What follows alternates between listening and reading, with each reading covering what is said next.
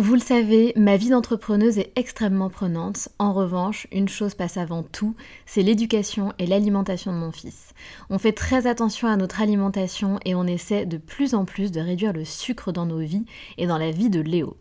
Un sujet très important pour nous, sachant qu'en plus, un documentaire sur Arte nommé Sucre, le doux mensonge, énonçait qu'en France, un enfant de 8 ans a déjà mangé plus de sucre que ses grands-parents pendant toute leur vie.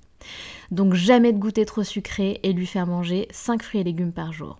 Avoir une alimentation équilibrée et fruitée, c'est clairement le meilleur des carburants pour vous les filles, mais aussi pour vos enfants. Je glisse souvent une gourde pomme pot dans mon sac, sans sucre ajouté bien sûr, avant d'aller le chercher à l'école, parce qu'en plus de plaire à Léo, ça équivaut à une portion de fruits recommandée par le programme national nutrition santé. Pour moi, c'est pratique et pour lui, c'est délicieux et ludique. Et maintenant, place à l'épisode.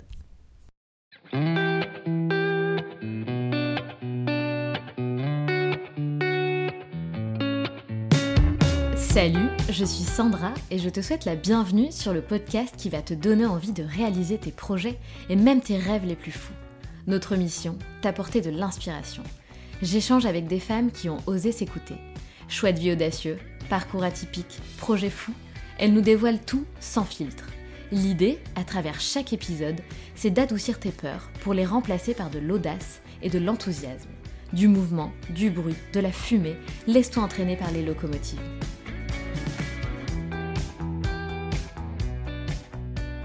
Jade Leboeuf est créatrice de contenu, influenceuse, chef d'entreprise et jeune maman d'un petit garçon. C'est aussi la fille de Franck Leboeuf, champion du monde de football en 1998. Et ce qui est drôle, c'est qu'en proposant à Jade de passer dans le podcast, je n'avais même pas fait le lien. Durant cet échange avec la pétillante Jade, nous parlons évidemment de son enfance puisque ce n'est pas commun d'avoir un papa connu du grand public et en plus qui a un métier pas comme les autres. Jade a parcouru le monde grâce au métier de son papa et a vécu 12 ans à Los Angeles. Elle est ensuite partie vivre à Paris, elle est tombée enceinte et a décidé de quitter définitivement la capitale pour le Luxembourg.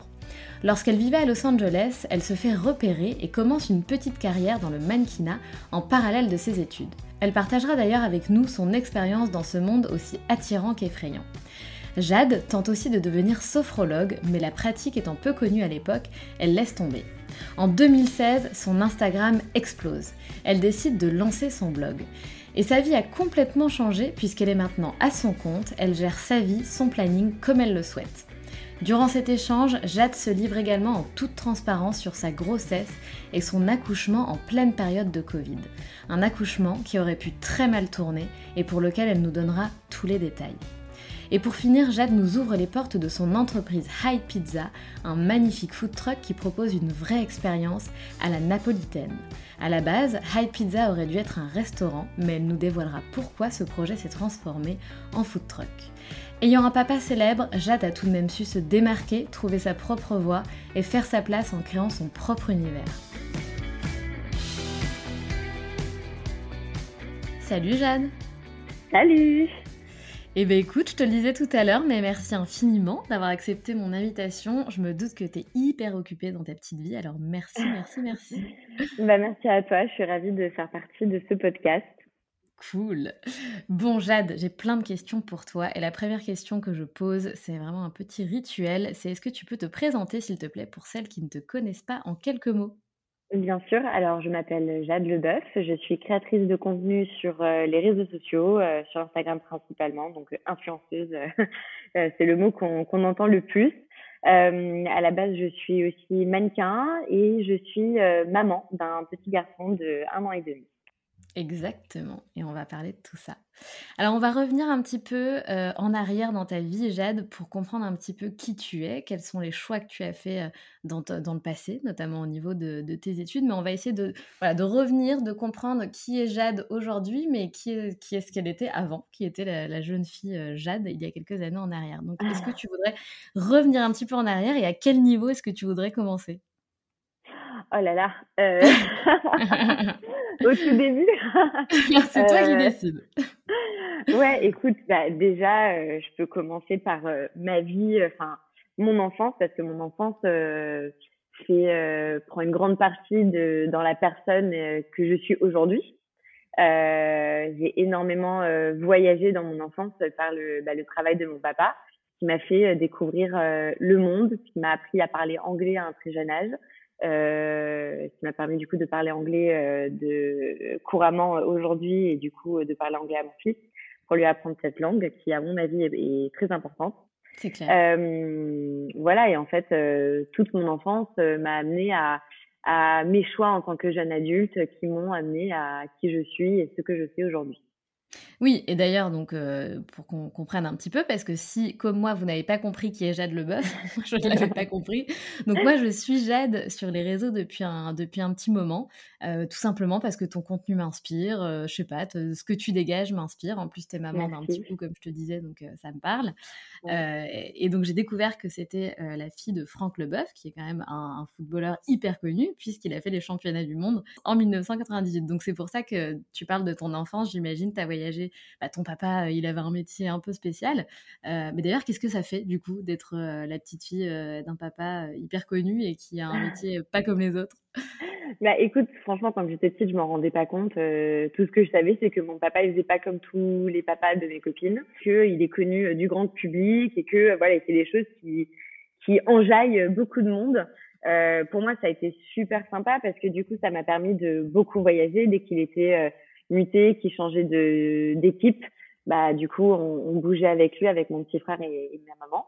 Euh, donc c'était vraiment euh, très très cool. Après c'est vrai qu'il y avait des points un peu plus négatifs ou bah déconfortés. Euh, bah il y avait toujours euh, une foule de personnes qui voulaient des photos, un autographe, discuter avec lui.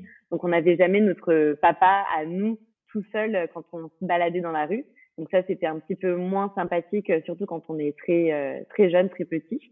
Euh, mais après, forcément, il y a beaucoup, beaucoup d'avantages. Et pour moi, ça a surtout été de, de découvrir le monde euh, grâce à sa carrière. Ah mais c'est clair.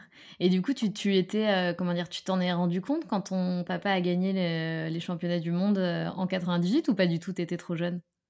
Ouais, non, non, oui, j'avais 7 ans et demi, donc je me rendais bien compte de ce qui se passait. Euh, après, moi, je t'avoue que j'ai jamais été trop euh, portée sur le foot. C'était plutôt mon petit frère, forcément, qui adorait le foot. Et puis, euh, je subissais un peu une overdose du foot à la maison. Donc, euh, donc moi, j'étais trop heureuse de voir mon papa sur le terrain avec tout ce monde autour, toute cette foule. et l'énergie qu'on peut retrouver dans les, dans les stades de foot, on la ressent aussi quand on est tout petit.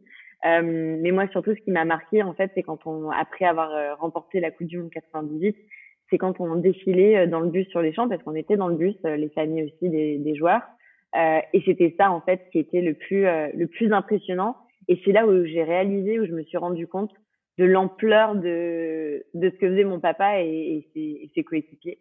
Euh, ouais. Bah oui, c'est complètement dingue. Mais c'est vrai, tu as raison, quand on est petite, on se rend pas forcément compte, en fait. On voit que c'est que c'est pas comme tout le monde, mais, euh, mais tu vivais ta vie de, de petite fille, donc tu étais aussi dans ta bulle, donc forcément, ça ne rend pas bien compte. Et donc, tu as vécu où? Alors, j'ai vécu, donc je suis née à Strasbourg. Je suis alsacienne. Ouais. D'accord, super. euh, ouais, je suis née à Strasbourg. Euh, quand j'avais 5 ans, on est parti vivre en Angleterre, à Londres, euh, parce que mon papa jouait à Chelsea. Et, euh, et ensuite à Aix-en-Provence, quand il est parti jouer pour l'OM. Et après, j'ai vécu au Qatar pendant deux ans. Euh, mon papa a fini sa carrière du coup euh, bah, à Doha euh, pendant deux ans et puis ensuite quand il a pris sa retraite, on a tous, on est tous partis vivre à Los Angeles où j'ai vécu pendant 12 ans. Euh, voilà. Et puis ensuite, je suis allée vivre à Paris pendant deux ans et maintenant j'habite au Luxembourg depuis deux ans. Donc ouais, c'est canon. Et c'est vrai que 12 ans à, à, Los Angeles, pardon, ça m'interpelle euh, parce que bon, je, pense que ça traverse l'esprit de, beaucoup de, jeunes femmes aujourd'hui. En tout cas, on parle beaucoup de, LA, etc. Euh, donc, comment c'est de, vivre euh, à Los Angeles? Ah bah franchement, moi j'ai adoré. Donc, euh, bon, je suis arrivée là-bas, j'ai pas trop eu le choix parce que je suis arrivée avec ma famille. J'étais au lycée, j'avais 15 ans. du coup, j'ai passé mon bac, je suis allée à l'université là-bas, etc. ensuite, tout le, monde, tout le monde est parti vivre ailleurs et moi, je suis restée toute seule à LA. Et, euh, et, du coup, j'ai fait euh, ma petite vie de jeune femme euh, adulte et toutes mes premières expériences en tant qu'adulte indépendante et autonome là-bas. Et franchement, c'était canon, quoi. C'était super cool. parce que tu as, une vibe en fait à LA qui est. Et c'est pour ça que je pense qu'on en parle tellement et qu'il y a beaucoup de gens qui aimeraient aller vivre là-bas. qui, est super, qui est super agréable. Et la vie aussi, bah, franchement, on peut parler de la météo, hein, il fait beau tout le ah temps. Ah ouais, ça c'est incroyable. c'est génial et c'est sûr que quand on vit bah, dans des régions comme, un peu comme les nôtres, genre Paris, Luxembourg, etc., c'est sûr que quand tu vois qu'il fait beau quasiment toute l'année, ça donne vraiment envie. Mais après, c'est vrai que les saisons manquent, surtout quand on aime la mode et qu'on aime s'habiller. bah, tu peux plus mettre tes gros manteaux et t'habiller comme en hiver avec des looks d'hiver bah, parce que ça n'existe pas là-bas. Et mais après, franchement, c'est tellement sympa de pouvoir te dire, bah vas-y, ce matin, je vais surfer, je vais à la plage, et ensuite je prends ma voiture et j'ai une heure et demie de route et je me retrouve à la montagne et je peux aller skier. Ah mais c'est clair. Tu sais que j'ai sur, mon, sur mon iPhone, j'ai la météo de Los Angeles. Et du coup, quand il pleut, qu'il fait pas beau chez moi, pourtant je vis dans le sud de la France, euh, je regarde toujours un petit coup LA. Je me dis, ah ouais, putain, cool. moi, je regarde pas parce que sinon, j'ai le seum. ah ouais Je sais pas, moi, je me dis, ouais, peut-être qu'un jour, je sais pas, j'aurai une expérience là-bas, je, je sais pas. Grave. et pourtant, tu vois, j'y suis allée, euh, j'étais allée avec ma sœur, on avait fait toute la côte ouest. Et donc, on était passé par Los Angeles. Et j'avais pas vraiment kiffé parce que je pense qu'il faut connaître. Tout est tellement éparpillé que je comprenais pas trop euh, où est-ce que ça se passait en fait. Ouais, en fait, c'est tellement grand. Enfin, Los Angeles en soi, c'est immense et tu passes euh, tout ton séjour si tu es en vacances euh, en voiture, tu vois, aller à droite à gauche, à essayer de découvrir des trucs. Et c'est vrai que LA, ça se fait avec des gens qui habitent là-bas et qui peuvent te faire découvrir des choses un peu moins touristiques. Donc c'est important de faire les choses un petit peu touristiques, les monuments, etc. Euh, et les quartiers. Mais c'est vrai que si tu connais pas, euh, tu passes vite ton temps euh, en fait dans la voiture et tu perds une grosse partie de tes journées à faire des allers-retours en voiture et à, et, à, rater des choses magiques de, de LA quoi. Mais c'est vrai que y vivre et y aller en vacances, c'est pas la même. Et donc aujourd'hui, tu es au, au, Luxembourg. Ça te manque pas du coup tout, tout ce côté USA Non, bah alors euh, de quitter les, US, c'était euh, une décision euh, très réfléchie avec, avec mon chéri, avec Stéphane, parce qu'on s'est, s'est mis ensemble en fait quand j'habitais là-bas. Lui, il y avait vécu quelques années et en fait, on s'est rencontrés quand il était en renouvellement de visa pour revenir vivre aux US. on a vécu un an là-bas et on avait cette envie de fonder une famille, de monter une entreprise, de créer quelque chose. et on voyait pas qu'on avait la possibilité de le faire là-bas au niveau surtout des papiers. Parce que moi, sachant que j'ai vécu là-bas 12 ans, j'étais quand même en renouvellement de visa tous les 3 ans. Euh, donc, j'étais pas à l'abri qu'une année, euh, qu'on me refuse euh, le renouvellement de mon visa. Et du coup, tout ce que j'aurais euh, construit et créé là-bas, bah, ça partirait à la poubelle et il faudrait ah que je parte à zéro en Europe. Donc, on avait conscience de ça. Et même au niveau de la sécurité sociale, etc., il faut savoir que c'est aux alentours de 30 000 dollars pour accoucher seulement. Euh, ah. que euh, si on veut une bonne, euh, un bon recouvrement santé, il faut prendre une mutuelle. Il n'y a pas d'aide de, l'État. Donc, si on veut quelque chose qui englobe tout, on est près de. Si on veut quelque chose de très, très efficace, on est près de 1000 euros par personne par mois. Donc voilà, c'est aussi, voilà, on a aussi beaucoup réfléchi à ça. Et sachant qu'on a nos familles en Europe, on a voulu se rapprocher de eux aussi, surtout si on, on décidait d'avoir un enfant. Euh, donc c'est pour ça qu'on a fait ça et franchement c'est sans regret euh, qu'on est rentré en Europe et que maintenant on habite au Luxembourg. Donc on a fait deux ans à Paris, on avait une vie à mille à l'heure où c'était euh, juste incroyable, on avait une vie vraiment super à Paris. Mais là maintenant qu'on a un enfant, je me verrais pas vivre à Paris et justement quand je suis tombée enceinte, au bout de deux mois de grossesse, j'ai dit à Steph, je veux partir d'ici. Surtout qu'on habitait à Montorgueil, on était en plein cœur. Ah ouais, d'accord. En plein centre. Et c'est génial quand tu as une vie de, de couple ou bien de célibataire et tout, mais je trouve qu'avec un enfant, en tout cas pour nous, je parle vraiment pour nous, pas pour les autres, parce qu'il y en a plein qui adorent vivre à Paris, même avec des enfants, etc. Moi, je me voyais pas le faire et c'était pas quelque chose que je voulais. Euh, et franchement, je suis très heureuse de notre choix aujourd'hui d'être partie vivre au Luxembourg parce qu'on est dans la nature, on est au calme, tu vois, on rentre chez nous, il euh, n'y euh, a pas de bruit, on entend les oiseaux, tu vois, c'est vert. Bon là, je suis un peu en souffrance à cause du pollen justement parce qu'on est en pleine forêt, notre balcon, il est jaune et vert. C'est une catastrophe. Mais on a, un, on a un border collie qui a besoin d'être promené, qui a besoin de courir, euh, tu vois. Et lui, il est heureux, il vit sa meilleure vie ici. Euh, et nous aussi, du coup. Et puis, comme on a la possibilité de voyager, que moi, c'est vrai que quasiment toutes les semaines, je fais des allers-retours à Paris parce que c'est très proche. Ah oui, d'accord. train avec le Et eh oui, c'est top ça. Euh, du coup, c'est top, tu vois. je fais mes allers-retours, je fais mes voyages et après, je rentre au Luxembourg. Bon, j'ai des sociétés à gérer aussi ici, on en reparlera après. Donc j'ai une vie qui est quand même assez, assez busy. Mais en tout cas, le soir, je suis à la maison, je suis au calme, je regarde par la fenêtre, je vois les arbres, la verdure, la nature. Et ça, je trouve que c'est hyper important, en tout cas pour moi. Ah mais je te, je te comprends tellement, j'ai vécu aussi à Paris, j'ai fait justement ma, ma, grossesse, toute ma grossesse à Paris, j'ai accouché à Paris, j'ai fait la première année avec un bébé à Paris. Et c'était horrible. C'était horrible. Les trottoirs sont pas adaptés mais horrible. Tu peux pas te déplacer. Le métro, c'est une catastrophe quand tu es en mais avec un horrible. bébé. Et enceinte. Le bruit, enfin c'est chiant, ouais, enceinte. Ah non, mais c'est horrible. Le, nombre de malaises que j'ai fait dans le métro, RER, enfin bref, moi non plus, ça me comptait pas du tout. Donc ce que tu dis, je, ça me parle, mais fois mille. Euh, et j'aurais jamais pu. J'aurais jamais pu, euh, ouais, continuer à, à vivre à Paris avec un gosse et tout. et puis même, je vois mes potes qui ont des enfants à Paris, bah tu vois, l'autre jour, j'ai une pote qui a posté une photo sur, euh, sur Insta avec son fils qui est tout petit, qui pointe du doigt une vache sur un camion. et elle avait écrit, je crois qu'il faut vraiment que je l'emmène un peu plus dans la nature. c'est tellement ça. c'est un bon résumé. Alors que là, tu vois, bah, bon, en plus, au Luxembourg, c'est particulièrement euh, nature. Genre, euh, je sors de chez moi, sachant qu'on n'habite pas dans Luxembourgville, on est en dehors, mais on est à 12 minutes du centre-ville en voiture. Et quand je me balade sur le trottoir avec, euh, avec Elon et le chien, il y a des gens qui ont des vaches dans leur jardin. J'adore. Il y a des vaches, des moutons, des chevaux, des poneys. Enfin, c'est incroyable. incroyable. Ah mais carrément. Et même le centre-ville du, du Luxembourg, bah Luxembourg quoi, euh, ça va. C'est, c'est quand même ah euh, chill quoi. C'est très chill. Ah oui, oui, c'est très très chill, c'est très sympa. Euh. Enfin, c'est sûr que c'est pas Paris quoi. T'es pas là, tu t'accroches pas à ton sac quoi. Ouais, exactement. Il faut quand même faire attention parce que forcément, on vit pas dans le monde des bisounours, mais t'as pas le même, t'as pas le même sentiment que, qu'à Paris. Carrément pas. Ah non, c'est clair. Très bonne, très bonne décision en tout cas. Donc on va revenir, on, revient encore un petit coup en arrière. Euh, ça m'a interpellée, j'ai vu que tu avais un diplôme de sophrologie et en parallèle de ça, que tu, tu as fait du mannequinat. Donc comment ça a démarré un peu pour toi, ta, carrière, entre guillemets? Ça as commencé par quoi? Alors, euh, j'ai toujours été très intéressée par euh, la psychologie, comment réfléchissait l'être humain, etc. quand j'ai passé mon bac, je suis partie à, à Santa Monica College pour euh, commencer euh, des études en, psychologie en fait. et puis parallèle à ça, à côté de ça, j'étais en agence de mannequinat pour me faire de l'argent et parce qu'en fait j'avais été repérée par, par un scout. moi, j'avais jamais pensé à m'inscrire en agence de mannequinat, mais c'est juste que j'avais été repérée. Et donc, je me suis dit, bah, why not? Vas-y, je, je me mets en agence.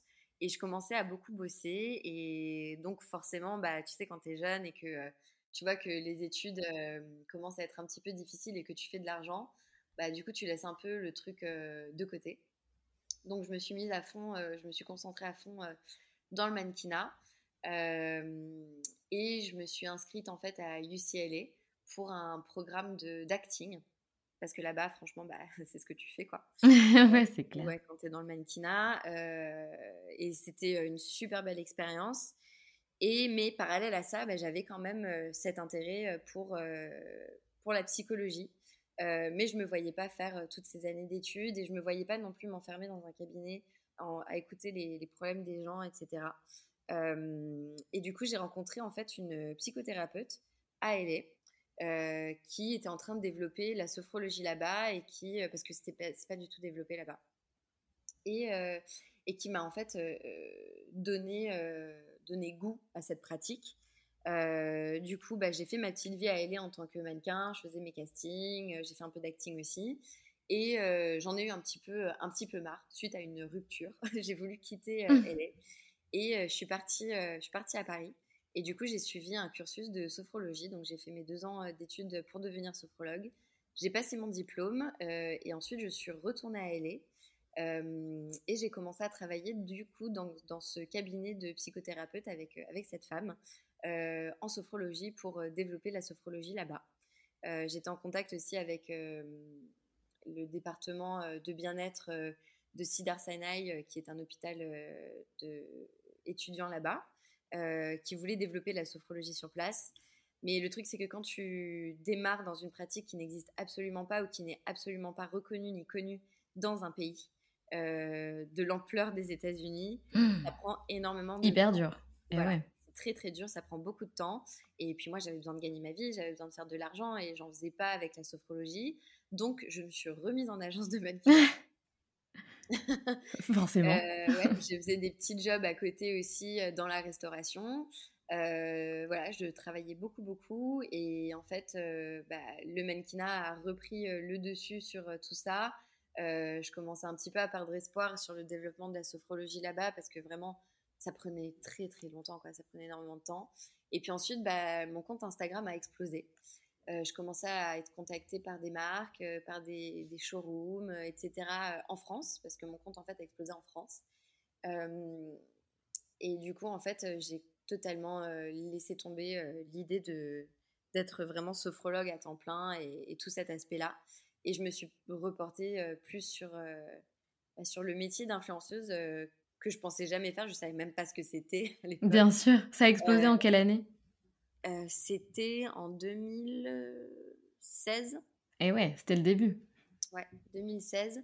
Et du coup, moi, j'ai fait un peu le truc inverse de toutes mes, mes collègues influenceuses. Euh, j'ai lancé mon blog après. Euh, parce que, bah, en fait, on, me posait tellement de questions sur euh, bah, mes tips beauté, cheveux, voyage, mode, etc., que je me suis dit, ce serait plus simple de tout expliquer, en fait, avec des articles de blog. Donc, je me suis lancée sur un blog que j'ai créé avec mon chéri, parce qu'à l'époque, j'étais déjà avec mon chéri. et c'était surtout sur le voyage, et on écrivait en français et en anglais. Donc on se, donnait vraiment du mal.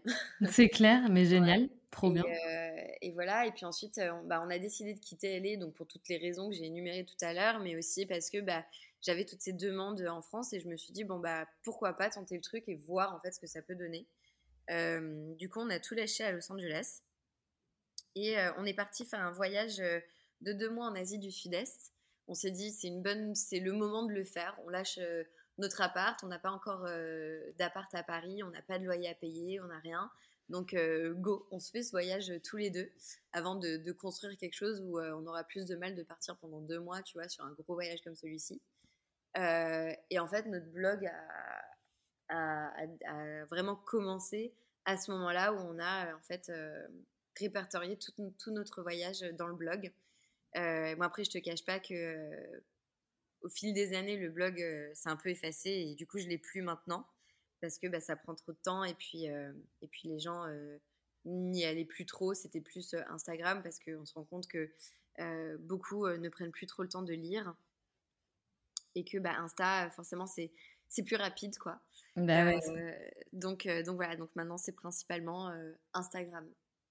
Ce que j'allais te dire justement que je n'avais pas trouvé ce blog. J'étais ah mais c'est pas vrai, je l'ai pas trouvé. Donc tu l'as carrément supprimé en fait. Ouais ouais. Et, euh, et pourquoi? T'aurais pu le laisser? Bah le truc c'est que tu vois genre euh, bah, en fait je l'ai supprimé il y a pas longtemps. C'était l'année dernière. J'ai eu le, je l'avais fait sur Wix et j'ai Wix qui m'a envoyé une notification comme quoi bah il fallait que je renouvelle mon abonnement. Et en fait j'ai juste pas renouvelé. bah voilà. Voilà. Fin mot d'histoire, ok. et le mannequinat, juste pour revenir là-dessus euh, très rapidement, t'en as fait quand même pas mal d'années. Euh, est-ce que ça a été un kiff pour toi, euh, le monde du mannequinat Franchement, ouais, c'était cool parce que, bon, moi, je suis, je suis petite dans le monde du mannequinat, je fais que 1m69.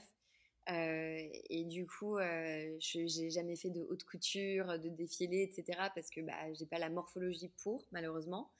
Euh, aujourd'hui, euh, ça aurait peut-être fonctionné parce ouais, c'est ce que j'allais dire. change, mais à mon époque, euh, pas du tout. Il aurait fallu que je fasse 1m73 minimum et que je, sois beaucoup plus mince que ce que j'étais oh à l'époque, alors que j'étais déjà très mince. et en fait, c'était plutôt des photos, des catalogues, des lookbooks, des pubs. J'ai fait pas mal de pubs à Los Angeles, enfin aux États-Unis. Et ouais, j'ai trouvé l'expérience vraiment très très cool. Mais après, c'est un, milieu qui est assez ingrat, tu vois. Parfois, je me retrouvais sur des castings. Il faut avoir, euh, faut avoir euh, vraiment confiance en soi et, être, euh, et avoir le cœur bien accroché, tu vois. Parce que parfois, ça peut être tellement déstabilisant. Tu te retrouves à des castings où tu as des gens qui parlent de toi sur toi, devant toi, comme si tu n'étais pas là, tu vois. Et comme si tu pouvais pas les, entendre. ou, tu vois, par, parfois, j'avais des directeurs de casting et directrices. C'est surtout les femmes qui sont plus dures euh, où j'étais devant et qui disait non, elle est trop petite, elle est trop grosse, faudrait qu'elle perde ah au moins 5 euh, pounds, euh, tu vois. Et moi j'étais là, genre, ok, genre son nez ça va pas, non, il y a ci, il y a ça, mais genre devant toi, tu vois. C'est horrible. Ouais, c'est très, C'est très ingrat. Après, tu as beaucoup de gens qui sont bienveillants. Moi, j'ai pas eu beaucoup de mauvaises expériences. J'ai surtout des bonnes expériences où je me suis retrouvée sur des shoots avec, euh, tu vois, des, des, réalisateurs et des, des photographes euh, euh, aux petits soins, tu vois, super gentils, hyper bienveillants. après tout le truc de, de MeToo, je l'ai un peu vécu, mais comme tout le monde, mais sans, sans que ce soit trop hard. Tu mmh. vois, avec des, des, réalisateurs, des producteurs qui te font comprendre que si tu veux travailler d'une certaine manière ou avoir certains jobs, bah, il faut faire certaines choses. Mais voilà, moi je me suis vite éloignée de tout ça et dès que j'avais quelqu'un un peu chelou devant moi, je partais en courant. Voilà. Ouais, c'est, Mais c'est vrai qu'on entend beaucoup de choses. Le monde du mannequinat, c'est un peu mystérieux pour nous, les nanas qui connaissent pas du tout ce milieu-là. et après, je suis persuadée qu'il y a aussi du positif. Euh, a beaucoup, beaucoup de positifs. Ouais. J'ai fait de très, très belles rencontres dans ce milieu, des gens avec lesquels je suis encore en contact, même si je suis partie depuis longtemps et que j'y suis pas depuis longtemps. Tu vois, je fais encore des, shootings pour des campagnes, etc. Mais maintenant, c'est totalement différent. Je fais plus trop de casting bah, parce que j'ai une autre vie, j'ai autre chose. mais à l'époque, franchement, j'ai vécu de super belles expériences. J'ai pu voyager aussi, j'ai pu découvrir des choses que j'aurais peut-être pas découvertes autrement. donc voilà, il y, a beaucoup, beaucoup de positifs aussi. Tout à fait. Et tu parlais de psychologie cette, et, de confiance en soi. Je pense que ça peut avoir l'effet inverse sur la confiance en soi, mais ça peut aussi la booster vachement. Complètement. Après, c'est une question de personnalité et de tempérament. Moi, j'ai plus une personnalité où si tu vas essayer de me descendre et de tu vas me rentrer dedans, bah, je vais tout faire pour te montrer que tu as tort et que, et que j'en vaut la peine. Tu vois, je vais pas me renfermer sur moi-même comme une huître et, et, et psychoter. Mais ça, c'est ma personnalité. C'est juste que moi, je suis comme ça et je l'ai toujours été. C'est génial, c'est génial. Et même l'exercice des, des photoshootings, tu vois, là j'en ai fait, enfin, c'est pas du tout un truc pro que j'ai fait, c'est un petit shooting et j'ai trouvé ça, mais hyper difficile. J'étais pas du tout à l'aise. J'avais l'impression d'être débile en fait. Enfin, ouais, vraiment, c'était très très compliqué. Donc je trouve ça hyper fort en fait de, de, la part de toutes les nanas qui font des shootings absolument magnifiques. Euh, comme toi d'ailleurs, tu fais des très belles photos. Euh, c'est un vrai exercice quoi. Ouais, c'est un vrai exercice. Après, c'est quelque chose qui s'apprend euh, sur les années, tu vois. Maintenant, c'est plus facile pour moi parce que j'ai des années derrière moi où j'ai des shootings, où je suis devant un objectif, et puis bon, maintenant aussi, c'est très facile pour moi parce que bah, mon photographe, euh, toutes les photos que vous voyez euh, sur les réseaux, euh, la plupart, hein, ce sont Steph, mon mari, qui, me les a, qui me les a faites. Et du coup, bah, quand tu travailles avec quelqu'un qui veut que, qui te veut que du bien et qui veut que te montrer sous ta, ton, ton, meilleur jour, bah, c'est forcément plus facile. et puis surtout, bah, maintenant, lui, il sait ce que, ce que je préfère en termes de photos, en termes de lumière, en termes de, de tout d'angle. Moi, je connais mes angles, je connais ma lumière pour me mettre en valeur. Et du coup, bah, nos shootings, euh, ils se font très très facilement et très rapidement, tu vois. Euh, et c'est vrai que maintenant, quand je me retrouve sur des shootings avec d'autres photographes, en fait, je dois me réadapter, me réhabituer parce que j'ai oublié ce que c'était de shooter avec une équipe euh, inconnue. Eh oui, bien sûr. Et d'ailleurs, ton chéri, il fait comme toi, vous êtes tous les deux influenceurs? Oui, on est tous les deux influenceurs. et lui, en plus, est photographe. Trop bien, parfait, j'ai envie de dire. ouais. Et puis les mannequins aussi. Euh. Vous comprenez quoi Ouais, c'est ça. Ben, on s'est rencontrés parce qu'on avait beaucoup de connaissances euh, communes dans le mannequinat. C'est comme ça qu'on. a que ça a commencé. Ok, génial. Et donc aujourd'hui, ça a pas mal changé pour toi parce que Instagram, parce que euh, tu as lancé ton compte, parce que tu crées énormément de contenu et que, comme tu dis, ton compte a explosé. Donc maintenant, tu t'autogères en fait. Tu es à ton compte, c'est un peu ça? Complètement. Je suis à mon compte, je suis mon propre patron. Ce qui Exactement. Est, ce qui est beau, ce qui est génial. C'est génial. Super. Après, quand on est son propre patron, c'est pas pour autant qu'on est tout le temps en vacances, parce que en fait, c'est tout le contraire. Euh, on est euh, tout le temps au travail. Donc euh, le matin, quand j'ouvre les yeux, je prends mon téléphone, je commence déjà à bosser jusqu'au soir où je le pose pour fermer les yeux et faire dodo. Quoi. Tu vois, c'est constant. J'ai pas de week-end, j'ai pas de euh, les vacances, euh, bah, je, travaille tout le temps. Mais après, franchement, je me plains pas parce que j'ai tellement de chance de faire ce métier et de pouvoir être à mon compte et de décider en fait de ce que je fais. parce que si j'ai envie de me prendre une semaine où euh, je suis en vacances, bah, je peux le faire. J'ai pas, je demande à personne, tu vois. c'est vraiment un privilège et ça, c'est vraiment beau de pouvoir faire ça. Après, je le fais jamais. c'est vrai? Je le fais vraiment jamais. Non, vraiment, j'ai beaucoup de mal. J'ai du mal à décrocher parce qu'en fait, j'adore ce que je fais. Tu vois C'est ce que j'allais te demander. C'est pas vraiment du travail. Non, c'est pas un travail. Tu vois, le mot travail, ça peut être très mal perçu. Eh et oui. C'est ce que je fais, mon, on va dire mon, mon quotidien, parce que ça fait partie de mon quotidien, n'est pas du tout, du tout une contrainte. Et puis, si j'ai des moments où, genre par hier, euh, par exemple hier, euh, j'ai rien posté, j'ai pas été présente sur les réseaux parce que j'avais besoin d'un jour pour moi. Je, je, suis partie là cinq jours en, en, déplacement justement pour le travail et du coup sans mon fils et j'avais besoin de pouvoir profiter de lui. Du coup, j'ai pas touché à mon téléphone et du coup, j'ai dû demander euh, à personne pour prendre un jour off. Ouais. Bien et voilà. C'est ça l'avantage, clairement. Et ton petit bout, il a quel âge alors maintenant? Alors là, il, a... il va sur ses 21 mois. tu parles encore en moi, c'est trop mignon. Bah ouais, c'est marrant parce qu'on en, on en parlait avec Steph l'autre jour, parce qu'on a rencontré, euh, on, on, a croisé des amis par hasard qui, eux, n'ont pas d'enfants. Et euh, ils nous disent, ils ont, ils ont quel âge? Et alors, c'est marrant parce que moi, j'ai dit, bah, il a un an et demi. Et Steph dit, euh, il va sur ses 21 mois. Et moi, je regarde, je lui dis, mais chérie, ils n'ont pas d'enfants, tu peux pas parler en mois avec eux parce qu'ils vont dire, mais arrête de nous faire chier avec tes mois. ce que nous, on se disait aussi quand on avait des potes enfants et ou de rencontrer des gens, il a quel âge? Ah, il a 21 mois. Et là, tu on calcule dans ta tête. Donc en fait, il est entre un an et demi, deux ans, ok, mais pourquoi tu me parles en mois Pourquoi tu peux pas juste dire il a bientôt deux ans ou il a un an et demi? Mais en fait, c'est vrai que quand tu es parent et que tu es dans cette phase-là, tu te rends compte que un mois, ça fait une énorme différence mais tellement. dans le développement de ton enfant. Surtout à cet âge-là, entre 0 et 3 ans, c'est un truc de fou. Ah, c'est énorme, c'est énorme. Mais du coup, ouais, donc euh, il va sur ses deux ans et il a un an et demi. ok, c'est très clair. Et comment tu as vécu euh, tout ça? Parce que euh, je, sais ce que c'est de devenir maman. comment toi, tu l'as vécu? Comment tu as vécu ta grossesse? Comment tu as vécu ton accouchement? Comment as... Est-ce que tu étais prête à tout ça À avoir un petit bout, un petit être humain dans ta vie? Comment ça s'est passé? Bah alors écoute, ça faisait plusieurs années que j'étais prête et qu'avec Steph, on, en avait envie, tu vois, d'avoir un, petit bout. Euh, le truc, c'est qu'on avait des choses à construire avant, etc. Donc euh, voilà, on a, on a patienté. Et euh, en fait, on a fait un peu le, truc classique. On s'est marié civilement. on a espacé notre mariage, notre cérémonie laïque d'un an pour avoir exactement la même date pour la, le, civil euh, et la cérémonie. et puis, quelques mois après, j'ai fait sauter le stérilet. J'adore.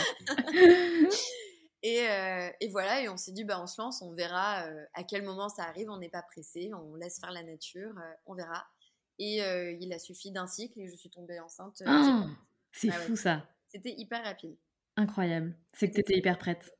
Ouais, mais en, fait, franchement, je pensais que ça allait prendre beaucoup plus de temps que ça, tu vois, parce que tu tu te dis, bon, l'utérus est habitué au stérilet, il faut le temps que les choses se remettent en place, etc.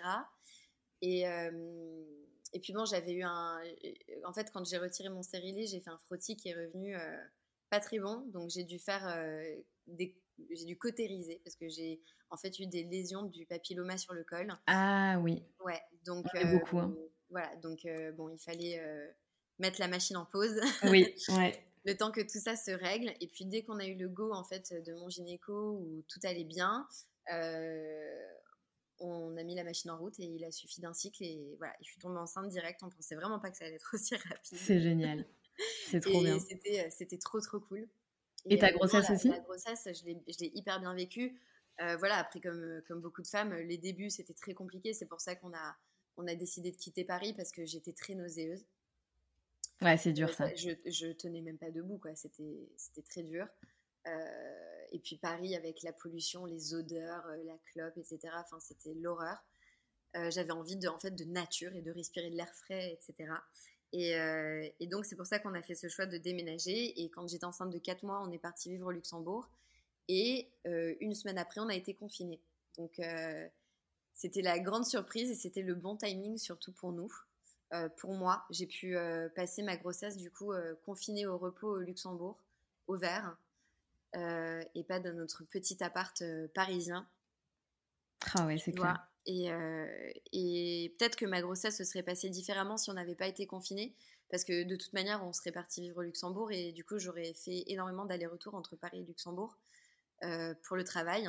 et peut-être que ça m'aurait beaucoup fatiguée, je sais pas. Tu vois, ça, ça aurait peut-être pu se passer vraiment différemment, alors que j'ai passé une grossesse de, du bonheur, on va dire, malgré les mots que j'ai pu avoir, mais qui sont normales, qui viennent avec la grossesse. Mais tout allait bien, tout s'est bien passé, franchement, je peux vraiment pas me plaindre. Bébé était en bonne santé, moi aussi. Voilà, donc c'était top. Ensuite, l'accouchement s'est fait en pleine canicule, mmh. où toutes les aérations, les ventilateurs, etc., à cause du Covid, devaient être arrêtés. Ah non C'était très dur, ouais, c'était très très dur. Pas d'aération, que dalle, enfin l'horreur. J'ai pris 10 kilos d'eau à cause de... Bah, parce que déjà de base je fais de la rétention d'eau, mais en plus avec la grossesse, laisse tomber, j'ai explosé. Oh l'enfer ouais, juste avant d'accoucher. Donc, euh, j'avais en fait mes, mes jambes jusqu'à mes doigts de pied, ça faisait une masse. J'avais plus de relief. Tellement j'étais gonflée de C'est l'horreur. Ah, et, euh, et l'accouchement, euh, c'était, c'était, tout s'est bien passé. Il n'y a pas eu de complications, mais je l'ai pas hyper bien vécu parce que bah, période de Covid oblige. Quand on est arrivé, et puis le truc c'est que comme les règles changent tout le temps et que chacun il faisait un peu à sa sauce, euh, on a eu pas mal de stress en fait, on est arrivé et en fait nous on avait eu le Covid euh, au mois de mars, tout au début, euh, avec Steph. Et, donc après, bah voilà, on a fait, on était confinés de toute façon, donc on pourrait, on pouvait rien faire, on pouvait aller nulle part, donc on l'a fait. On s'est fait tester par la suite pour savoir qu'on était bien négatif, donc c'était bon, mais du coup c'était six mois avant mon accouchement. Et dans mon dossier, ils ont noté un risque Covid. Donc, ils m'ont isolée dans une chambre. Euh, ils nous ont dit que Steph ne pouvait pas m'accompagner pendant l'accouchement. Ah putain. Alors que, pour, alors que tout ça s'était déjà passé, tu vois, toutes les femmes qui malheureusement ont accouché pendant le confinement, elles ont accouché toutes seules, tu vois, et ça, ça devait ça, être tellement hyper difficile. Mais nous, comme on était sortis de ça et qu'on j'avais des potes qui avaient accouché euh, un petit peu avant moi et leur mari avait pu euh, les accompagner dans l'accouchement, moi, dans ma tête, c'était bon, tu vois. Steph, j'étais préparée à ça. Steph est allée être avec moi. Euh, et là, en fait, on arrive à l'hôpital et ils ont dit non, non, vous êtes, euh, vous êtes euh, risque Covid, monsieur ne pourra pas vous accompagner pendant l'accouchement. Moi, j'ai été prise de panique, je me suis mise à pleurer, je me suis effondrée. mais c'est clair. gros stress parce que bah, un accouchement, ça fait peur. ah ouais, hyper ça peur. Ça fait très, très, très, très peur. J'avais des contractions, je, je, souffrais un peu. Enfin, en fait, j'ai perdu les os le jour de mon terme. et du coup, mon gynéco m'avait dit tranquille, tu vois, tu perds tes os, euh, tu as deux heures pour aller à la maternité, il n'y a pas de stress. Steph, lui, était très déçu parce qu'il voulait faire le truc genre en speed dans la voiture, avec les filles derrière, vite l'escorte et tout, euh, vite, vite, vite, il y a le bébé qui va sortir et tout. C'était absolument pas ça, c'était tout l'inverse. et ouais, c'est long après quand même. à la maison tranquillement. On a pris une douche, j'ai fait, enfin, j'ai pris mes affaires qui étaient déjà préparées, tu vois, on était tranquillement à l'hôpital. Et, euh, et voilà, et donc, du coup, il nous annonce ça, et donc là, panique à bord, euh, Steph qui pète un scandale parce qu'il dit euh, non mais c'est ça n'a aucun sens. Euh, moi, vous savez que je l'ai eu, que j'ai guéri, alors qu'il y a un, mec qui vient avec sa nana, il l'a chopé la semaine dernière, vous n'avez aucune preuve qu'il ne l'a pas. Et lui, il peut aller dans la, dans la salle d'accouchement. Oh là là. Tu vois, donc on a pété un petit scandale et finalement c'est bon. Ils ont laissé, ils ont accepté que ah. Steph soit avec moi. Ouais. Ah là là, mais génial. Il faut porter un FFP2, etc. Oui, on s'en fout. Ouais, on s'en fout. Moi, j'ai dû accoucher avec le masque. Je pensais pas. Ah. que du coup, tout le monde allait porter le masque, une visière, euh, la totale, et que moi, je serais épargnée du masque pour l'accouchement. Déjà que quand t'accouches, t'arrives pas à respirer. Alors là, avec le masque, euh, laisse tomber l'horreur. Euh, mais bon, avant, avant d'arriver à la partie accouchement, en fait, j'avais des contractions hyper irrégulières et et mon col ne, ne se dilatait pas. J'étais euh, au bout de 10 heures de travail, j'étais encore dilatée qu'à 1 cm. Ah putain. Et j'étais en souffrance parce que bah, péridurale, normalement, c'est 3. Et, euh, et, du coup, bah, ils ont accepté de me poser la péridurale parce que je souffrais trop. T'en pouvais plus, bah ouais. Ouais, j'en pouvais plus. Ils m'ont posé la péridurale, ils m'ont mis en salle d'accouchement. Euh, et en fait, mon col ne s'ouvrait pas. Et là, il y a eu un shift de sage-femme et il y a une nouvelle sage-femme qui est arrivée et qui m'examine. Et en fait, parce que j'avais perdu les os, euh, elle limitait les, examens euh, pour éviter les infections, tu vois. Ah, d'accord. et du coup, là, je lui ai dit, par pitié, dites-moi combien j'en suis parce que j'en peux plus, quoi. Je suis fatiguée, même si j'ai la péridurale, en fait, il faut venir la poser parce qu'en fait, j'ai fait l'ambulatoire. il faut venir la poser toutes les 30 minutes. J'arrive pas à me reposer, je suis fatiguée, à l'aide, quoi. Et là, elle m'examine et, elle regarde et elle me dit, mais, mais vous avez pas rompu la poche des œufs, vous avez fissuré. Oh là là Ouais. Non, mais ça, c'est. L'incompétence. Euh, Insupportable. Ouais, ouais. Non, mais il y a tellement, y a tellement d'histoires comme ça. c'est... Ah ouais, non, mais attends, c'est pas fini. Donc là, elle me perce la poche, elle me donne ce qu'il faut en homéopathie pour m'aider à accélérer le travail. Parce qu'en plus, euh, bébé, euh, je sais plus comment, je me souviens plus du terme, mais bébé avait fait caca, du coup. Ah, putain. Dans l'utérus, donc risque sur risque d'infection. Donc là, maintenant, on commençait un petit peu à, arriver dans une phase critique où il fallait que j'accouche, tu vois. Donc, elle me donne ce qu'il faut pour accélérer un petit peu le, processus. Et, et en fait, bébé n'était pas tourné dans le bon sens. Donc, il était tête en bas sans problème, mais il n'était pas tourné dans le bon sens. au lieu d'être face à l'arrière, il était face à l'avant. Et du coup, là, on me met dans toutes les positions possibles et imaginables pour essayer de le faire tourner, mais il ne tourne pas. Et là, j'arrive aux 10 cm. Alléluia. Je peux enfin accoucher. Elles me font pousser et il ne se passe absolument rien. Oh non. Il ne bouge pas. Il bouge pas. Donc euh, là, ils appellent la, la gynéco de, garde parce que mon gynécologue n'était pas, pas de garde, il n'était pas là. Donc ils appellent une gynéco de garde euh, qui en plus était la gynécologue de ma meilleure amie. Euh, donc je me suis dit, bon, je me suis sentie en confiance. Elle, elle était hyper cool, une femme d'un certain âge. Elle est arrivée en talons avec son petit Chanel et tout au bras. avec une boucle d'oreille et tout. J'ai adoré, tu vois. J'ai trouvé ça trop cool, hyper sympa. Euh, et, donc, elle arrive avec euh, ventouse, forceps et tout. Ah là là. on va essayer la ventouse d'abord, dans un premier temps. Et ensuite, euh, et ensuite on verra ce qu'on fait. Donc, elle installe la ventouse et elle dit à mon mari Bon, monsieur, vous allez, vous allez nous aider. parce que parce qu'il va falloir, va falloir de l'aide, parce qu'il ne va pas descendre tout seul. vous allez appuyer sur le ventre de madame pour, ah, pour l'aider à descendre. Sauf que nous, à ce moment-là, on ne savait pas du tout ce que c'était l'expression abdominale. On malgré toutes les recherches qu'on ait pu faire et les émissions, les docus, euh, les livres qu'on ait pu lire euh, et mon gynéco, personne ne nous avait prévenu de cette pratique. On n'était pas au courant. Mais alors, j'en ai jamais entendu parler non plus. Ouais. Alors, euh, en fait, c'est juste que quelqu'un appuie sur le ventre pour essayer de faire descendre le bébé. Sauf que c'est hyper dangereux. tu peux tuer le bébé, tu peux tuer la maman aussi, tu peux terminer dans un coma comme comme euh, Lucie de Baby à tout prix. Euh, je te laisserai aller euh, sur son compte pour découvrir ses mésaventures avec l'expression abdominale. En fait, c'est une pratique qui est interdite en France et au Luxembourg, mais que beaucoup de, de gynécos et de obstétriciens et de sages-femmes pratiquent encore aujourd'hui, illégalement. Et c'est très courant. Et c'est interdit par la loi parce que c'est extrêmement dangereux. Et donc, on a fait ça. Et là, le pire, en fait, c'est que bah, elle a demandé que ce soit Steph qui le fasse. Donc s'il y avait une complication, un problème, Steph aurait vécu toute sa vie en se disant c'est à cause de moi. Ah, mais c'est clair, mais c'est pas un professionnel de santé. C'est alors que j'avais, il y avait deux sages-femmes, hein. il y avait la gynéco, il y avait deux sages-femmes et il y avait Steph. alors les deux sages-femmes, elles étaient là, elles regardaient, elles m'accompagnaient, elles m'aidaient, tu vois. Mais la personne qui appuyait sur mon ventre, c'était Steph. Oh là là. Ce qui est pas du tout, euh, enfin, ce qui est inadmissible. Donc finalement, bébé est sorti. Après, euh, bon, après, euh, bon, ça va, il est sorti en 20 minutes, donc franchement, ça allait mais avec la ventouse, avec bah, l'expression abdominale. Et ensuite, euh, voilà, ensuite tout s'est bien passé. J'ai tout fait pour euh, quitter la maternité bah, un peu plus tôt parce que bah, avec la canicule, le Covid, je me sentais très très seule. Tu vois, j'avais j'avais pas de visite, je me sentais pas du tout accompagnée, il n'y a pas de pouponnière, donc je pouvais pas me reposer en fait. J'avais personne pour me, pour me soulager. Donc j'avais qu'une envie, c'était de rentrer à la maison et que Steph puisse, que Steph puisse me soulager aussi que je puisse me reposer, tu vois. Et voilà, et bébé est sorti en bonne santé, euh, moi aussi, tout s'est bien passé, euh, malgré euh, ce qui a pu se passer, qui aurait pu être très dangereux. Tu vois? Ouais, bien et sûr. Je me suis rendu compte de ça seulement six mois après, la... six mois après mon accouchement. Hein. Ah oui, d'accord. Parce qu'on t'a fait la remarque.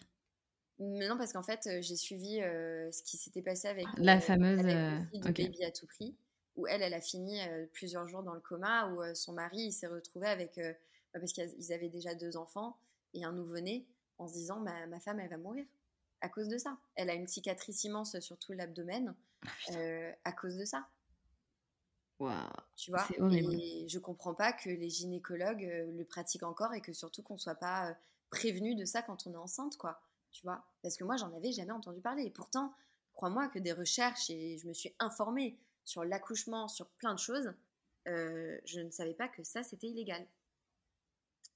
Mais ouais, moi j'en avais jamais entendu parler. Après, je t'avoue que si on m'avait, enfin, si on avait demandé de, faire ça à mon mec, euh, j'aurais pas été hyper, euh, bah, bien sûr, hyper à l'aise, quoi. Ouais, mais en fait, le truc aussi, c'est qu'après, la gynéco, elle, disait, euh, ouais, genre bravo monsieur, si ça n'avait pas été pour vous, il aurait fallu faire une césarienne. Mais moi, je n'étais pas contre la césarienne, je m'en fichais, tu vois? Ah ouais, d'accord. Ouais, je m'en fichais complètement. Moi, dans mon projet de naissance, j'avais dit je veux juste que mon bébé sorte en, bonne santé, tu vois. Oui, je veux la péridurale. et s'il faut passer à une césarienne, eh ben, on fera une césarienne, tu vois. Bien sûr. est-ce, que ça t'a un peu traumatisé par la suite pour d'éventuels d'autres enfants ou t'as réussi à passer, à passer au-dessus de, de cette expérience? Non, parce qu'après, je pense que. bon, euh, après, euh, nous, on veut pas d'autres enfants. On veut rester à un seul enfant. Et ça, c'était notre décision même avant d'en avoir un. Et on, est encore d'accord là-dessus. Euh, mais si ça devait arriver, en fait, je me dirais, bah, maintenant, j'ai plus d'expérience et plus de connaissances, tu vois, pour une deuxième grossesse. Mmh, mmh. Mais non, c'est pas quelque chose qui, qui m'aurait refroidi. C'est juste que maintenant, je sais, je sais ce que c'est, je sais à quoi m'en tenir. Après, chaque expérience est différente. Hein, attention euh, c'est pas parce qu'on a vécu une chose une fois qu'on va le vivre une deuxième fois de la même manière. Mais, euh, mais euh, non, non. Mais après, bon, nous, on veut qu'un seul, qu'un seul enfant. Donc, donc voilà. Ok, et eh ben dis donc, quelle histoire Je ne m'attendais pas à tout ça, mais, mais, merci du coup de partager tout ça avec nous. Et c'est cool parce que ben, parmi les auditrices, il y a beaucoup de, de jeunes mamans, de mamans en devenir, et, et, beaucoup, beaucoup, tu vois, enfin, plus que ce que je, que ce que je pensais. Euh, donc ça fait du bien d'entendre ce genre d'histoire en toute transparence. Euh, ouais, mais je trouve que c'est important d'être informé et de savoir euh, ce qui peut se passer. Après, c'est pas dit que ça se passera comme ça, mais je trouve que c'est important. Ouais, tout à fait. Et, pas, enfin, il y, en a beaucoup qui disent, et surtout, enfin, l'époque de, de, nos mamans, enfin, moi j'ai toujours entendu ma mère dire, les accouchements de, de, mes deux filles, ça a été les plus beaux jours de ma vie. Non, mais c'est pas le jour de ça. Non, mais. il faut arrêter de se voiler la face, quoi. Je l'entends parce qu'en fait, tu, tu rencontres l'amour de ta vie. Bah, bien sûr. Voilà. Mais c'est pas le plus beau jour de ta vie. Tu vois enfin, Exactement. Même, même, les débuts, c'est pas non plus les plus beaux jours de ta vie. ah non, mon Dieu, pas du tout. D'ailleurs, postpartum, ça a été? Ouais, franchement, ça a été. Euh, j'ai été euh, super bien accompagnée. Euh, bon, j'ai un mari qui est franchement qui est incroyable. J'ai tellement de chance de, l'avoir et tellement de chance que ce soit le papa de, de mon fils parce que il a été hyper présent, il a été hyper attentif, il m'a beaucoup beaucoup accompagnée. même si on va pas se le cacher, pour un papa c'est beaucoup plus difficile que pour la maman. Ce lien ne se crée pas aussi rapidement, même si pour la maman ça se crée pas forcément immédiatement non plus. Ça prend un peu de temps aussi. Euh, pour le papa, c'est encore plus difficile. Il n'a pas porté l'enfant, il n'y a, pas, a pas cet instinct maternel qu'on a, il n'y a pas cette connexion non plus. Donc, euh, même si lui, il avait du mal à connecter avec ce, ce nouveau-né, ce bébé, tu vois, qui n'échangeait pas, euh, il, a été, il a été présent pour, pour toutes les étapes de, de, ce début de vie de notre fils. et aujourd'hui, il est totalement comblé, il est amoureux de son fils, mais laisse tomber. parfois, il le regarde, il commence à avoir les larmes aux yeux. Je suis là, mais arrête, calme-toi. N'en fais pas trop. ça, mais, euh, mais ouais, j'ai été super bien accompagnée. J'ai ma maman qui est venue nous aider aussi. J'ai mes beaux-parents qui sont juste à côté. Donc, j'ai ma belle-mère qui m'a beaucoup, beaucoup aidée aussi. Euh, donc, euh, non, franchement, j'ai rien à dire. j'ai été super, super bien aidée, super, vachement accompagnée. Je suis tombée sur de bonnes personnes, notamment une sage-femme qui m'a aidée dans les débuts. Elle venait à la maison pour vérifier euh, si tout se passait bien parce que je voulais allaiter et l'allaitement se passait pas bien pour moi. Et du coup, euh, elle m'a réconfortée dans, le, dans la décision d'arrêter d'allaiter. Euh, chose qui est assez rare parce que j'ai j'ai discuté avec pas mal de, de mamans qui m'ont dit qu'en fait, il y avait cette pression qui était mise par beaucoup de sages-femmes pour continuer l'allaitement. Et aussi par beaucoup d'autres mamans, j'ai reçu des critiques, mais franchement, je pensais pas. Oh là là. J'ai décidé d'arrêter d'allaiter, mais des femmes qui me disaient mais quoi? Mais c'est tellement égoïste. Euh, oh du mal à ton enfant presque. Mais j'étais là. Tellement ridicule. Un postpartum et enfin tu sais à quel point c'est difficile et émotionnellement c'est compliqué. Euh, essaye d'être dans la bienveillance. Tu vois. c'est clair. Tu vas pas commencer à être dans le jugement et. Enfin bref, j'ai trouvé ça quand même complètement lunaire. Mais euh, bon, écoute, moi j'ai ridicule. forte personnalité, donc je les ai envoyés bouler. et puis C'est bien. c'est bien. Ce, qui était le mieux pour moi et pour mon fils, parce qu'au final, euh, allaiter alors que tu es en stress, que tu es en larmes, parce que j'avais très très mal, donc j'étais en larmes à chaque allaitement, j'appréhendais chaque allaitement, sachant que j'allaitais toutes les deux heures, tu vois, donc euh, voilà, c'était très stressant. Je ne dormais pas, j'étais épuisée, personne ne pouvait m'aider, tu vois, parce que je pouvais pas, euh, il pouvait pas donner un biberon pendant que moi je dormais, ça, ça, ça se passait pas comme ça. Donc la sage-femme en fait m'a fait comprendre que vaut mieux donner un biberon de manière sereine plutôt que d'allaiter étant stressée euh, et en fait, parce que tu transmets ton stress et ton anxiété à ton bébé quand tu l'allaites. Mais complètement. Mais complètement.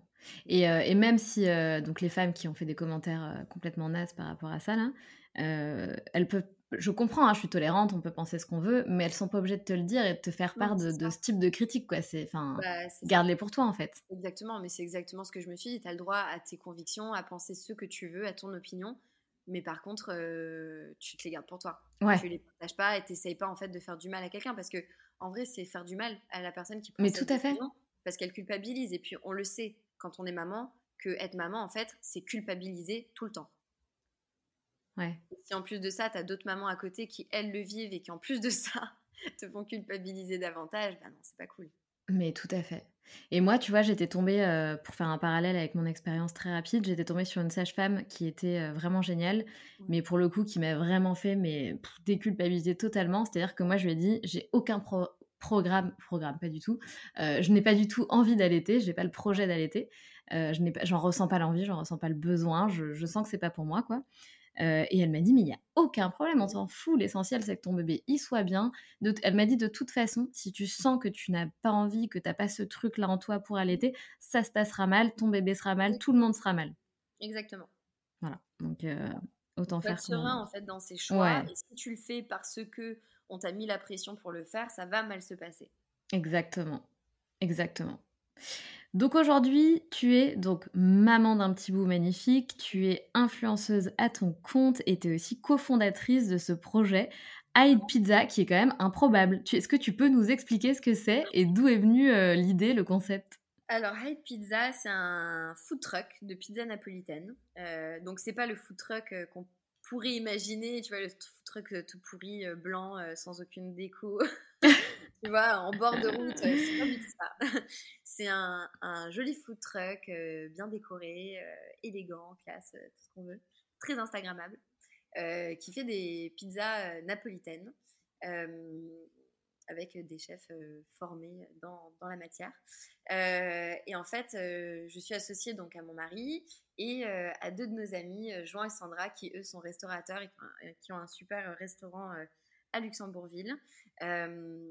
Et en fait, tout a démarré quand, euh, avec euh, Steph, Jean et Sandra, euh, on a voulu ouvrir un business ensemble parce qu'en a, en fait, on a une entente incroyable tous les quatre. Et comme on a tous des compétences totalement différentes, il y a cette cohésion de groupe où, on se complète tous, tu vois. Donc on voulait ouvrir un, commerce ensemble et on s'est dit bah, on va ouvrir un, restaurant étant donné que eux sont, restaurateurs. et on voulait ouvrir un restaurant euh, qui proposait des pizzas napolitaines, des antipastis, des plats euh, italiens euh, au Luxembourg. Et en fait, le Covid a frappé. Et on s'est dit, bon, on va changer d'idée. Et heureusement, en plus, on était en visite de, de restaurant pour acheter un fonds de commerce. On était pour parler avec la banque. Et heureusement que ça a pris un peu plus de temps que prévu parce que sinon, on aurait racheté un fonds de commerce, on aurait eu un loyer alors qu'on n'aurait même pas encore été opérationnel. Ouais. Euh, donc ouais, ça nous aurait mis un gros coup, mais heureusement, on a eu de la chance au niveau du timing.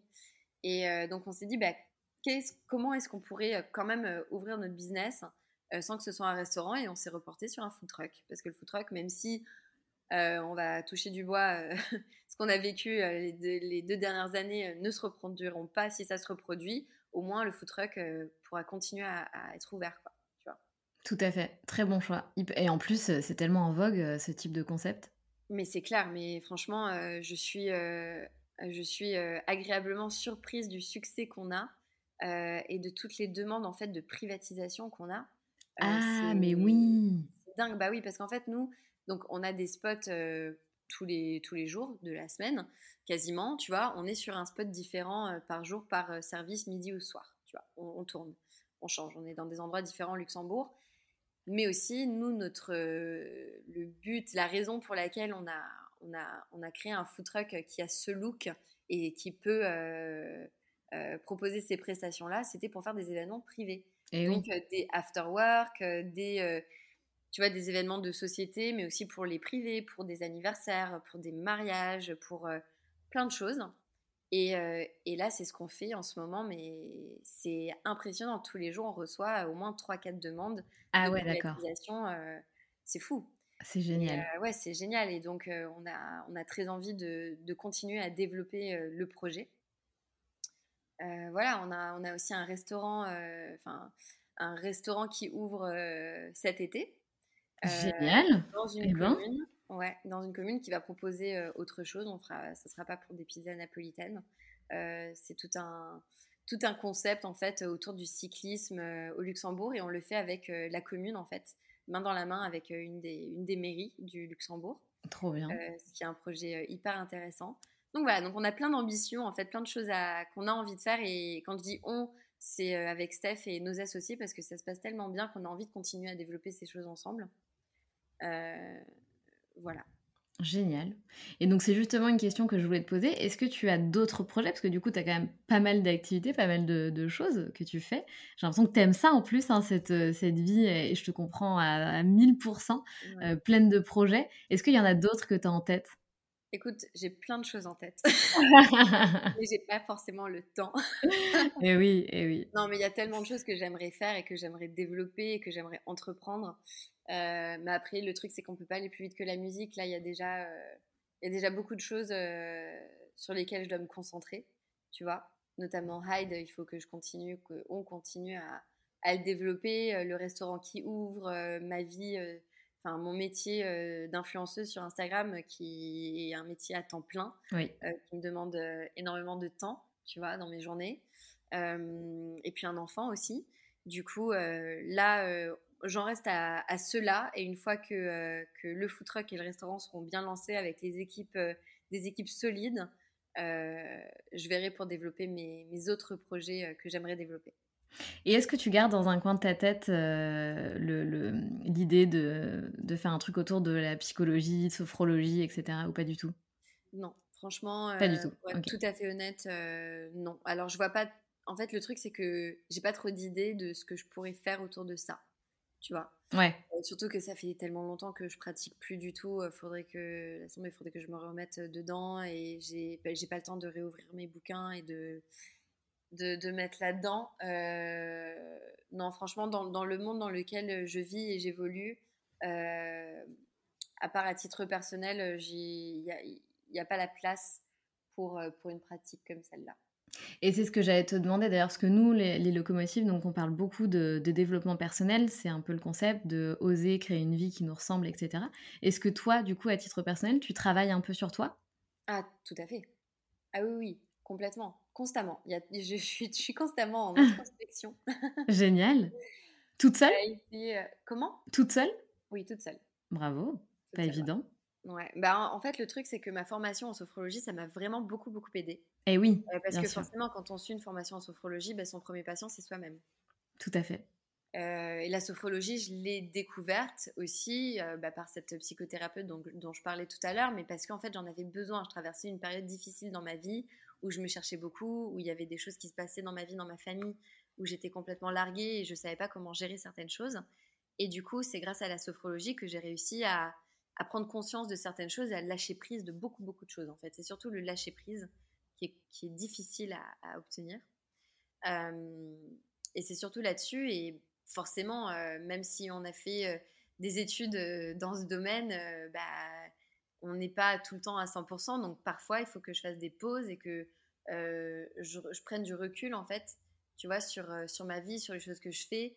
Parce que le truc, c'est que surtout quand on a une vie euh, assez speed comme la mienne où il se passe énormément de choses, on se perd vite en fait dans le dans cette dans cette comment dire machine à laver, tu vois. et du coup, il faut parfois faire une pause, prendre du recul et prendre un peu de temps pour soi et, faire une, légère introspection et remettre en place un petit peu ses priorités aussi. Complètement. Complètement. Et c'est génial de voir qu'il y a autant de, personnes qui, qui travaillent là-dessus. D'ailleurs, aux, US, les nanas, elles ont quasiment toutes des coachs. Ah c'est un truc de fou. mais c'est génial.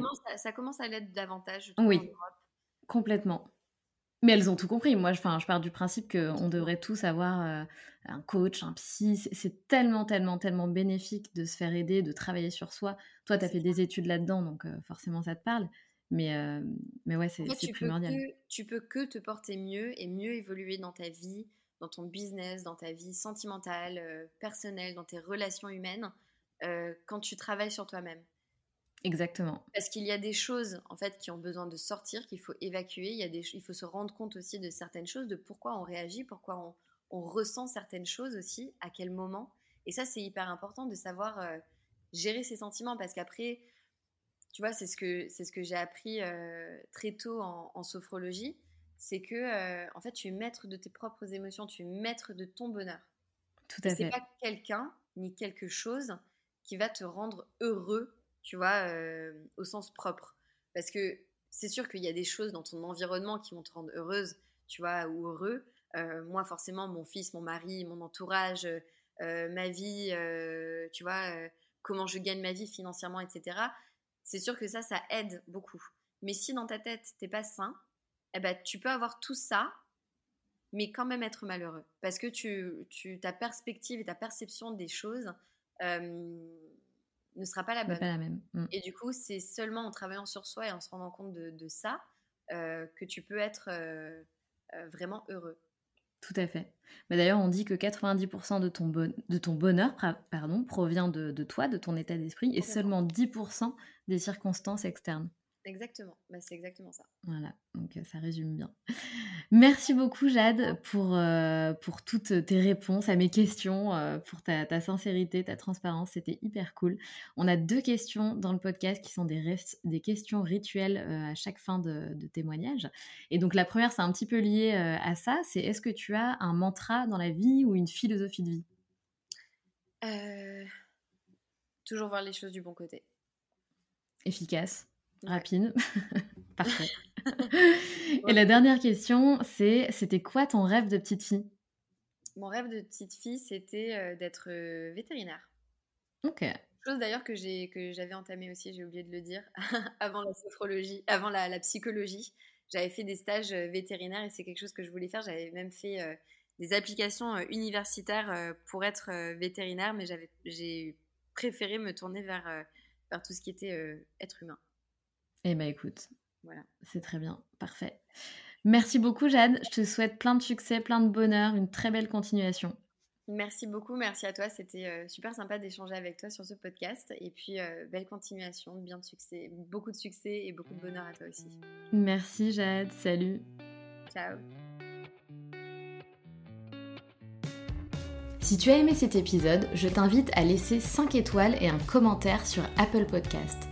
Cela m'aidera grandement à augmenter la visibilité du podcast, mais aussi à le faire connaître. Tu peux aussi rejoindre la communauté sur Instagram pour ne manquer aucune actualité et également rejoindre le groupe d'entraide à la réalisation de projets sur Facebook qui s'intitule Les Locomotives Crew. À bientôt!